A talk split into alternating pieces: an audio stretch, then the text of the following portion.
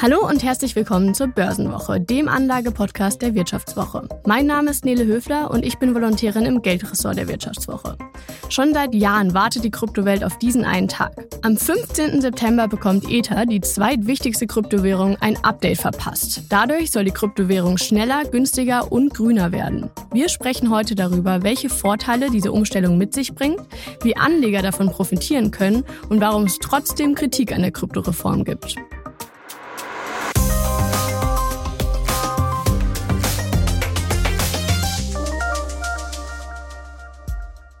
Mit mir im Studio ist mein Kollege Philipp Frohn. Hi Philipp. Ja, hi Nele. Ja, Philipp, ich habe es ja schon erwähnt, die Kryptowelt steht dem bevorstehenden Merch so mit gemischten Gefühlen gegenüber. Du hast ja selbst auch in Ethereum investiert. Wie geht's dir denn mit dem Update? Überwiegt die Hoffnung auf steigende Kurse oder eher der Bammel davor, dass doch etwas schieflaufen könnte? Ja, ich meine, steigende Kurse haben wir ja bei Kryptowährungen schon lange nicht mehr gesehen.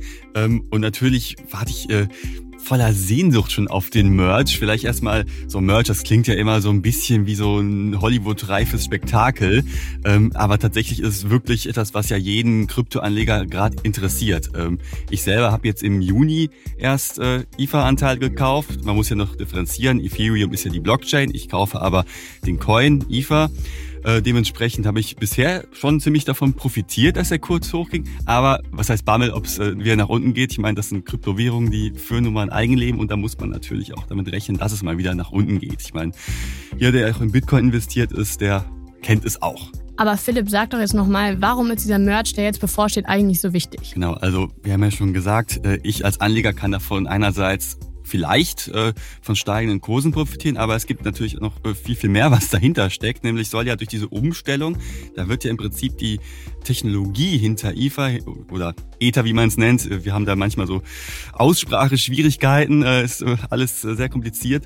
Äh, die Technologie dahinter wird sich ja auch ändern und das hat ziemlich große Folgen für die gesamte Kryptobranche vielleicht sogar, denn dadurch wird halt IFA, Ether äh, grüner, schneller und auch günstiger halt. Und äh, ja, vielleicht sollten wir da ein bisschen darauf eingehen noch, warum ist das so? Wie wird denn momentan überhaupt äh, Ether-Geschürf äh, gemeint? Wie, wie funktioniert dieser ganze Prozess? Vielleicht kannst du uns da noch ein paar Einblicke geben. Vereinfacht gesagt könnte man sagen, um neue Coins herzustellen, muss der Blockchain, auf der die Kryptowährung basiert, ein weiterer Block hinzugefügt werden. Und der muss von sogenannten Minern des Netzwerks verifiziert werden, um sicherzugehen, dass eben alles stimmt.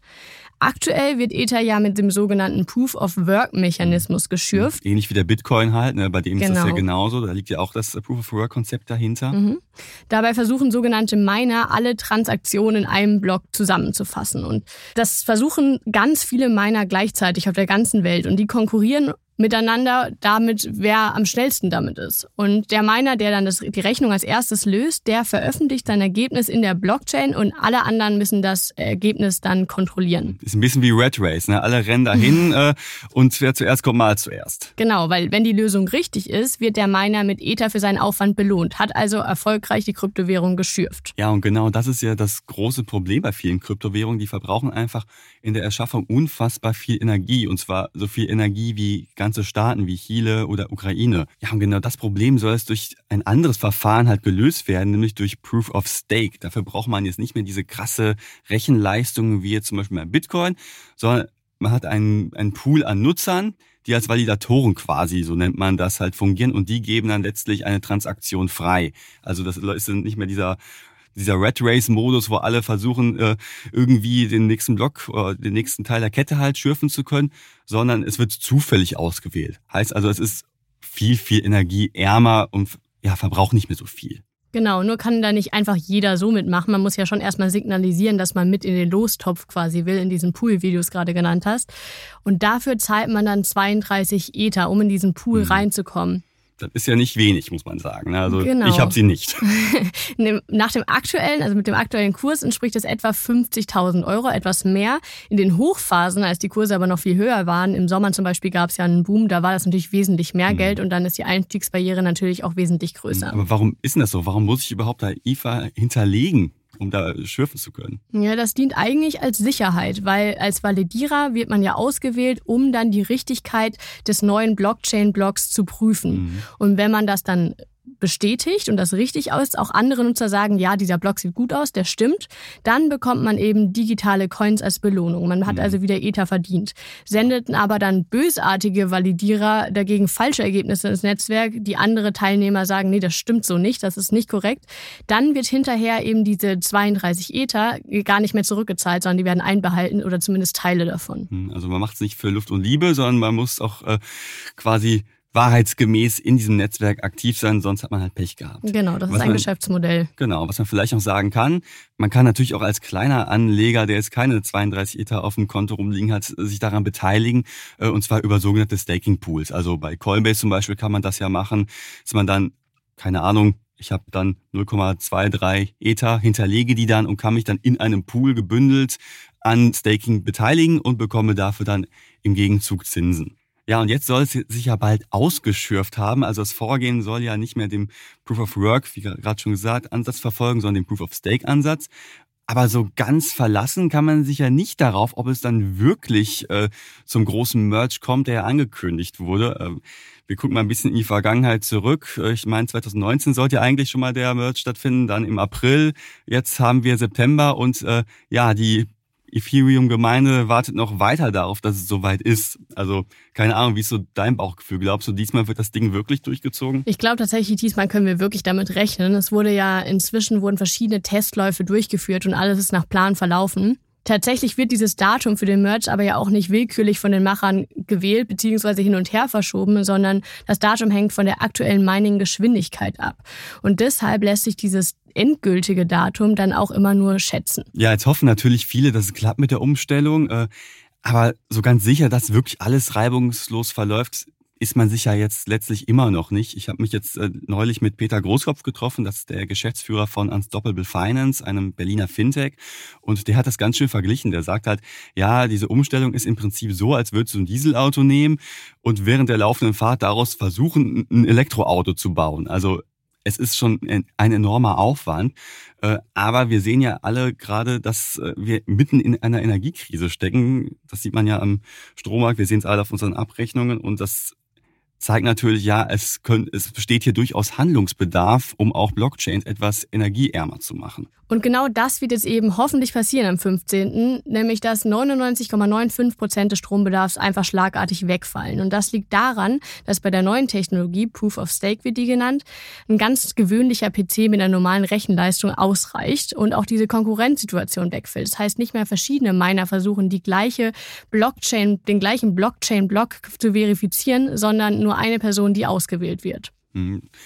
Ja, du sagst hoffentlich, das äh, dürfte ja der ein oder andere etwas anders sehen, ne? weil letztlich wird ja das Mining abgeschafft und es gibt ja eine ganze Berufsgruppe, der damit ja schlussendlich ja die Existenzgrundlage entzogen wird, oder? Genau, und die haben auch für viel Geld die ganzen Computer mit diesen extremen Rechenleistungen ja besorgt, die sehr teuer sind, um zu schürfen und teilweise auch Energieverträge geschlossen, die sie jetzt auch nicht mehr brauchen.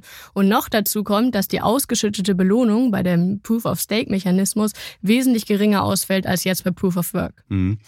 Das heißt also, es wird ja im Prinzip ja auch dem Markt so ein bisschen IFA entzogen, kann man ja sagen. Einerseits müssen ja die Validatoren, also die Leute, die halt Proof of Stake betreiben wollen, IFA als Sicherheit einlegen. Auf der anderen Seite wird ja die Ausschüttung der neuen Coins reduziert. Heißt also, äh, wir haben so ein gedrosseltes Angebot, was ja auf den Markt kommt und das könnte ja letztlich auch kurstreibend sein, oder? Ja, das stimmt schon. Andererseits sind aber einige Miner so unzufrieden mit dem Update, dass sie sich weigern wollen, es durchzuführen. Das ist nämlich eigentlich gerade die große Herausforderung für die Macher, dass sie eben die Menschen aus dem Netzwerk dazu überzeugen müssen, dieses Update zu machen. Und wenn sie dieses Update nicht machen und weiter schürfen, dann bildet sich eine parallele parallele Blockchain und die spalten sich klar quasi von Ethereum ab. So eine Zerstückelung wäre ja wahrscheinlich dann für Anleger eher weniger gut, Philipp, ne? Nicht, dass am Ende dann irgendwie eine halb verlassene Blockchain entsteht, äh, die dann weniger Funktionen hat. Ja, absolut, Nele. Äh, und dafür haben ja die Entwickler sich ja auch was ausgedacht, damit eben genau das nicht passiert. Und äh, zwar haben die da etwas eingeführt, das Difficulty Bomb heißt. Also äh, schlimmer könnte der Begriff ja nicht sein. Das äh, klingt ja schon nach äh, mal wieder nach Hollywood, genau wie der Merch an sich. Und ja, was ist das? Bei dieser Difficulty Bomb geht es ja im Prinzip darum, dass ja der Schwierigkeitsgrad beim Mining, beim Schürfen künstlich erhöht wird. Das verlangsamt den Prozess, erschwert den Minern die Arbeit Und ja, im Prinzip lohnt sich das meinen nicht mehr. Und das soll auch dazu führen, dass immer mehr oder viele Netzwerkteilnehmer dieses Update mittragen und eben nicht noch weiter meinen. Ja, genau. Und deswegen geht man eigentlich tatsächlich auch nicht davon aus, dass es passiert. Es gilt als eher unwahrscheinlich, dass da diese Abspaltung stattfindet, mhm. wirklich am Ende des Tages überzeugt dich das Ganze? Würdest du jetzt äh, in IFA investieren, jetzt äh, wo der Merch ansteht? Ja, ich muss ja einfach sagen, ich bin nicht so ein risikofreudiger Mensch wie du, Philipp. Ich bin da lieber ein bisschen vorsichtiger. Ich Wildlife in Duisburg. ja, ich investiere dann doch lieber in ETFs. Hm. Ja, das ist auch äh, vernünftig. Gerade Kryptowährungen sind ja nun mal ein sehr volatiles Anlageprodukt. Deshalb müssen wir jetzt noch mal kurz auf unseren wunderbaren Risikohinweis auch eingehen. Ne? Wir können hier im Podcast keine Haftung übernehmen für Entscheidungen, die ihr, liebe Hörerinnen und Hörer, am Kapitalmarkt trefft. Also informiert euch vorher, insbesondere bei Kryptowährungen äh, und überlegt, ja, will ich da überhaupt äh, investieren und dieses Risiko eingehen? Und vielleicht nochmal auch auf das ganze Thema zurück, ja, was heißt das jetzt für Anleger? Soll ich jetzt dem Merch hinterherrennen und äh, bisschen Geld, wenn ich denn so risikofreudig bin, da anlegen? Äh, kann ich auf weitere Kurssteigerungen hoffen? Ja, ist immer schwierig zu sagen. Äh, viele Banken haben auch Anfang des Jahres gesagt, ja, der Bitcoin, der geht auf 100.000 hoch. Äh, ist er faktisch nicht, wir haben es alle gesehen. ja. äh, Prognosen sind immer schwierig. Und das große Problem ist ja, viel wurde ja auch mit dem Merch, äh, mit der Umstellung auf Proof of Stake wegen der gerade genannten Vorteile, die es ja auch bringt, äh, schon eingepreist. Also wir haben ja gesehen, seit Juni gab es eine ziemlich große Rallye. Äh, und gleichzeitig steht halt immer noch alles äh, im Schatten dieser Zinswende, die wir erleben. Also an den Märkten wird es äh, etwas harscher. Es wird schwieriger, in spekulative Assets zu investieren, weil sich das einfach nicht mehr so groß lohnt. Äh, und dementsprechend könnte auch, äh, wenn ich jetzt noch einsteige, heißt nicht, dass ich unbedingt noch vom Merch großartig profitiere. Aber wie ja schon gesagt, Kryptowährungen, die haben ja immer auch so ein Eigenleben. Da kann man ja nicht die Uhr nachstellen. Also von den Rekordkursen aus dem vergangenen Sommer sind wir auf jeden Fall ja noch weit entfernt. Ähm, ich würde mal sagen, wir schauen dann einfach gespannt auf die nächsten Tage, wie sich das weiterentwickelt. Ja, und zum Ende der Folge mache ich wie immer noch mal einen auf Marktschreier. Und zwar als Hörerinnen und Hörer der Börsenwoche bekommt ihr ein spezielles Angebot, nämlich alle Inhalte der Wirtschaftswoche für drei Monate zum halben Preis. Ja, das Angebot findet ihr unter vivo.de slash bw-abo oder im Link unten in den Show Notes. Ja, Philipp, dann drücke ich dir auf jeden Fall die Daumen für steigende Kurse und den Hörern sage ich vielen Dank fürs Zuhören und bis zum nächsten Mal. Schüsseldorf aus Düsseldorf.